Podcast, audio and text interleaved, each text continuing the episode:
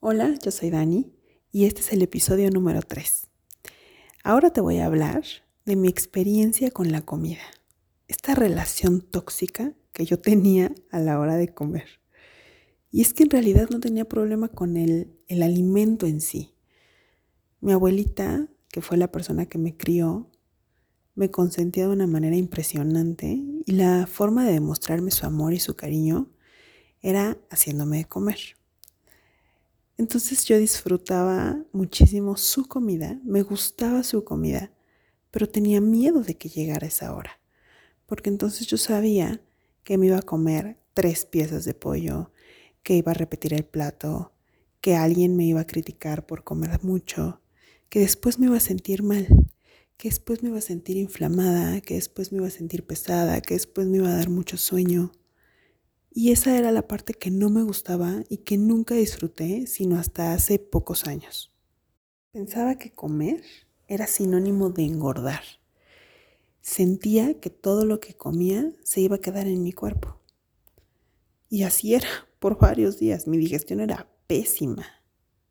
Y recuerden que no somos lo que comemos. También somos lo que digerimos, lo que pensamos, lo que sentimos. Yo siempre fui una niña muy ansiosa.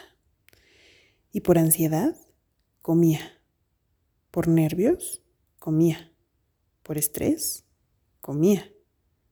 Por felicidad, comía. Todo giraba en torno a la comida. Me acuerdo una vez que hicieron una ensalada de papa. Imagínense, una ensalada de papa. Tenía queso panela, orégano y aceite de oliva. El problema no es el alimento, como les decía, el problema no es el cómo estaban preparadas las cosas, porque siempre estaban preparadas con mucho amor y en su mayoría siempre tenían muchas verduras, pero también tenían muchas grasas, tenían muchos carbohidratos y sobre todo jamás me di cuenta de las porciones que comía. Yo de niña comía igual o más que un adulto. Entonces con esta ensalada lo que hice fue llevarme el topper enorme que había sobrado, porque además éramos como cinco personas las que comíamos todos los días en casa y mi abuela hacía comida como para 20, por si alguien llegaba, por si llegaban visitas, por si llegaba alguno de sus 11 hijos a comer.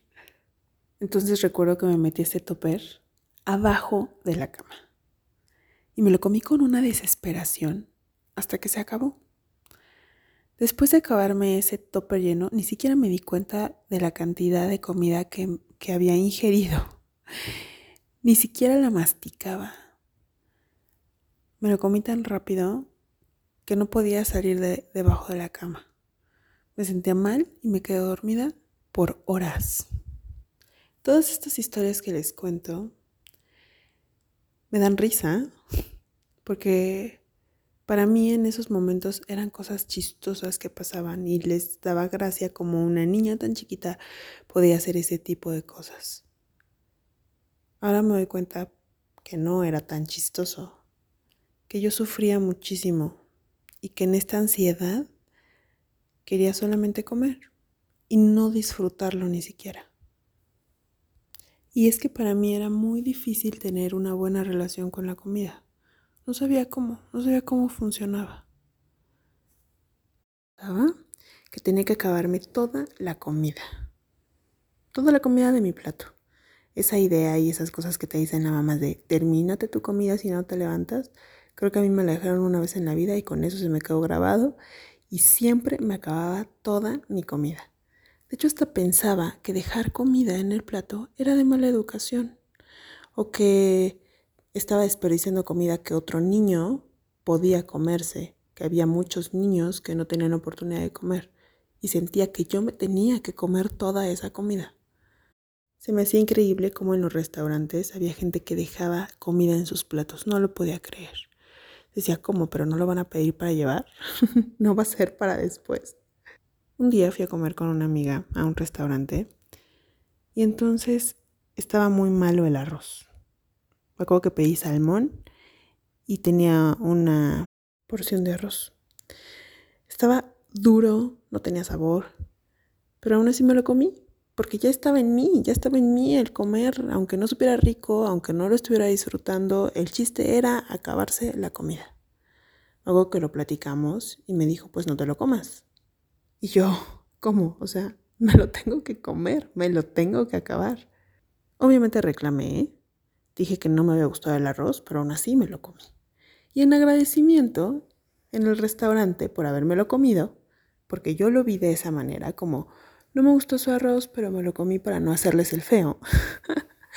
en ese momento nos dijeron, no, no, no, les vamos a mandar un postre. Entonces se disculparon con un postre. En ese momento, como en muchos momentos en mi vida, estaba a dieta. Entonces, no era mi intención pedir un postre, pero si era regalado, pues tenía que aprovechar. Decidimos pedir un pastel de queso para compartir. Mi amiga le dio una cucharada y me dijo, está riquísimo, pero para mí ya es suficiente. Entonces yo me enojé porque dije, entonces, ¿para qué pedimos el postre si nada más le estás dando una cucharada y ahora yo me lo tengo que acabar? En ese momento mi amiga, que además es una gran psicóloga, me dijo, Dani, no te lo tienes que acabar. Puedes comer una cucharada, disfrutarlo y dejarlo. Ahí casi me da un infarto. Le dije, pero ¿cómo? O sea, yo estoy a dieta, no puede ser. Me repitió, comete una cucharada y lo dejas. Y la dieta puede seguir en la tarde, ni siquiera mañana. Hoy puedes decidir empezar más tarde. Ese tipo de pláticas, ese tipo de comentarios, ¿cómo pueden tener un impacto tan grande en la vida? De ahí empezó a cambiar mi chip. De ahí dije, ¿cómo? ¿No tengo que esperarme al lunes a empezar otra vez? ¿O no tengo que empezar el mes para empezar bien? ¿O no tengo que empezar el año? O sea, si ya me comí una cucharada de, de un pastel, ¿puedo empezar a la hora de la cena? Y sí, siempre puedes empezar. Y sí, puedes disfrutar tu comida sin acabártela. Y sí, puedes dejar comida no va a pasar nada. No por sentir esas culpas o no por sentir que hay niños o que hay gente que no tiene que comer, no por eso te la tienes que comer tú. A partir de ese momento ya no me siento mal si dejo la comida. Y si no la estoy disfrutando, no me la como. Si no me está gustando, no me la como. ¿Por qué comer algo que no te está gustando? También por eso me di a la búsqueda de comer y disfrutar esa comida. Al principio se me hacía increíble cómo alguien podía disfrutar una ensalada. Yo decía, no, no, no, pero yo disfruto más la hamburguesa, disfruto más los tacos, disfruto más la pizza. Hoy por hoy te puedo decir que disfruto más comer saludable. Esa sensación de inflamación, esa sensación en donde sientes que te, regresa la comida, como de acidez, no la disfruto para nada. Y sé que cuando como cosas que mi cuerpo ya no está acostumbrado, voy a sentir eso y prefiero no comerlo. ¿Por qué? Porque a lo mejor es más importante mi bienestar, más importante un descanso reparador, una buena noche, que comer algo que me va a dar una satisfacción muy rápida. Entonces trato de hacer lo que me gusta de una forma más saludable, usando aceites, que sé que me, van a hacer bien y que no nada más son grasas saturadas, usando la sal que me gusta y no nada más plásticos, usando las especies que son infinitas y que le dan muchísimo sabor a los alimentos y no cosas artificiales que nada más se enferman. Pero sobre todo, comiendo de una forma consciente. No hay nada como disfrutar tu comida, como realmente saborearla. En un momento hice un ejercicio con una pasa, con una pasita. Entonces, al momento de masticar la pasa, estaba sintiendo la, la textura, el sabor. Tenía los ojos cerrados, estaba sentada. Primero empecé a sentir la pasa con mi lengua. Después empecé a masticarla lentamente y la mastiqué muchas veces ya me la quería pasar. Pero hice este ejercicio y fue realmente algo increíble. En ese momento me di cuenta del sabor que tenía una simple pasa. Me impactó tanto que hice este ejercicio con mi hijo. Entonces le dije, a ver, siéntate. Te voy a dar esta pasa, pero no te la comas rápido. Quiero que primero la metas en tu boca. Que primero, al momento de tocarla, veas cómo es. Que la huelas un poquito. Y cuando la metas en tu boca, no la mastiques. Espérate tantito. Siéntela con tu lengua. Y repetí el mismo ejercicio. Cuando él estaba a punto de masticarla, en ese momento abrió los ojos con una cara de sorpresa, como si nunca hubiera comido una pasa cuando le encantaban y cuando se metía de tres en tres en la boca. En ese momento me di cuenta que él tampoco había experimentado esa sensación, ese asombro por los sabores que tiene un solo producto, un solo alimento, una sola cosa. Ahora cuando combinamos los alimentos, cuando combinamos las verduras, las frutas, y se hacen estas combinaciones explosivas. De verdad es como una lluvia de sabor. Y me acuerdo muchísimo de la película de Ratatouille, donde está el hermano de Remy comiéndose basura y él le dice, no, no, no, a ver, mezcla el queso con los hongos y entonces ve los sabores que puedes experimentar, no te conformes con la basura, no comas basura. Esa parte me encanta se me hace tan real, me hace muchísimo clic con esta sensación que yo tuve con la pasa. Después experimenté esto con una almendra, después lo experimenté con una fresa. Me gustó tanto que durante mucho tiempo no quería comer cosas mezcladas, porque quería estar disfrutando alimento por alimento. Y así fue mi reconciliación con la comida.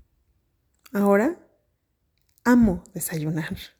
Una noche anterior me pongo a pensar en qué pueden ser mis desayunos, cómo puedo hacer la combinación perfecta para un smoothie bowl o para unos huevos que pueda cocinar en el horno.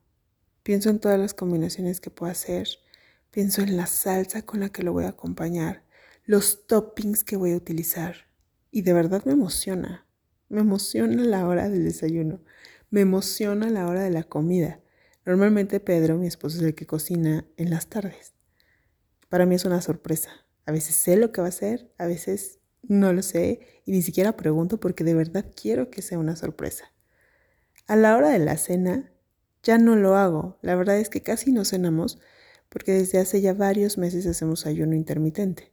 Entonces, unos días cenamos, otros días no, otros días cenamos a las 6 de la tarde, otros días, si se me antoja demasiado, cenamos algo a las 8 de la noche y procuro al otro día no desayunar tan temprano.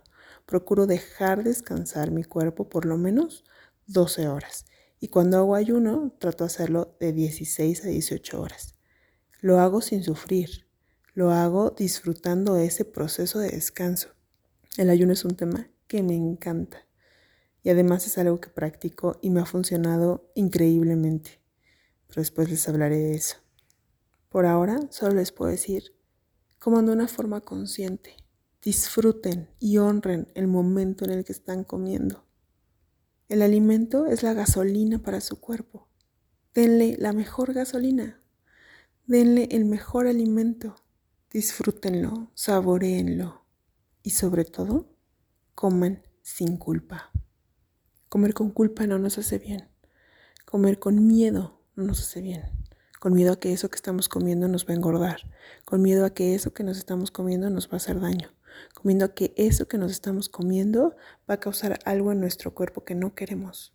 Entonces, si te vas a comer algo que sabes que no es lo mejor para tu cuerpo, pero que tienes muchas ganas de comértelo, cómetelo y disfrútalo. O sea, que ahora hago es comer cuando tengo hambre. No comer porque tengo que comer. No comer por comer. Pensaba que también era obligatorio el desayuno, la comida y la cena. Y ahora solo hago dos comidas al día y lo disfruto muchísimo. Si no tengo hambre, no como. Me encanta sentarme en la mesa con mi familia y platicar, pero puedo sentarme y tomar un vaso con agua, tomarme un café, tomarme un té. No necesariamente tengo que estar comiendo con ellos. A veces también comemos por compromiso. Puedes ver a tus amigos y a tu familia sin necesidad de estar comiendo.